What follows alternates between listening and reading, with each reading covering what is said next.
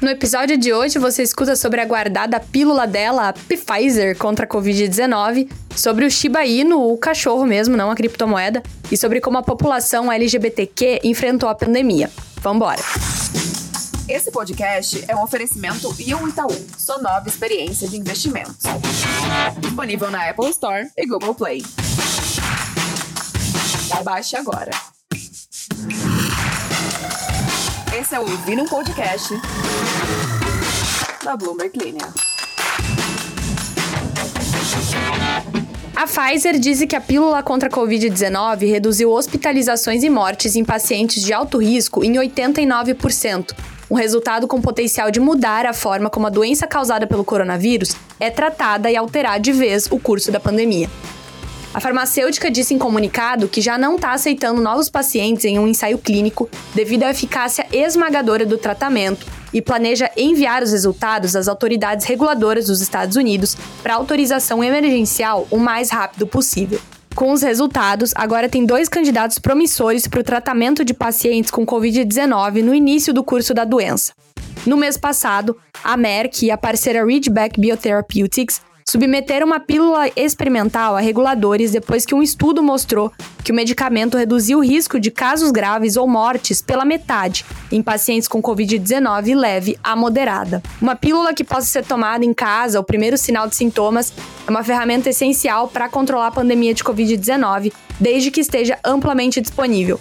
Um porta-voz da Pfizer disse que os pedidos de autorização a outras agências regulatórias ocorrerão logo depois a solicitação nos Estados Unidos. Próxima notícia. Um cachorro abandonado que se tornou uma sensação na internet na China foi vendido em uma maratona de leilão online por 160 mil yuans ou 25 mil dólares. Um Shiba Inu de 8 anos chamado Deng Deng foi vendido por um tribunal de Pequim por 320 vezes o preço inicial pedido, de acordo com uma plataforma de leilão pertencente ao gigante de comércio eletrônico Alibaba. O leilão durou 29 horas e atraiu 480 licitantes e mais de 165 mil visualizações. O site não disse quem era o comprador e os representantes de relações públicas do Alibaba não responderam ao e-mail e telefonema da Bloomberg News solicitando comentários. Deng Deng se tornou um queridinho do público chinês em 2018, quando os jornais locais relataram que ele tinha sido deixado por seu dono em uma escola de animais de estimação sem pagamento das taxas. Um tribunal então concordou em leiloar o cachorro em nome da escola, onde Deng Deng estava morando. A raça de cachorros Shiba Inu ficou muito famosa após uma pessoa anônima ou um grupo sob o nome de Ryoshi criar uma criptomoeda com o mesmo nome. A promessa é ser um meme token descentralizado, em setembro, a moeda teve uma alta de 821%, apesar de uma unidade ainda não valer nem um dólar. E tem mais. Quase um quarto das pessoas LGBTQ relatou perda de renda durante a pandemia de Covid-19, conforme uma pesquisa inédita do Departamento de Censo dos Estados Unidos, mostrando uma proporção maior do que os entrevistados não LGBTQ.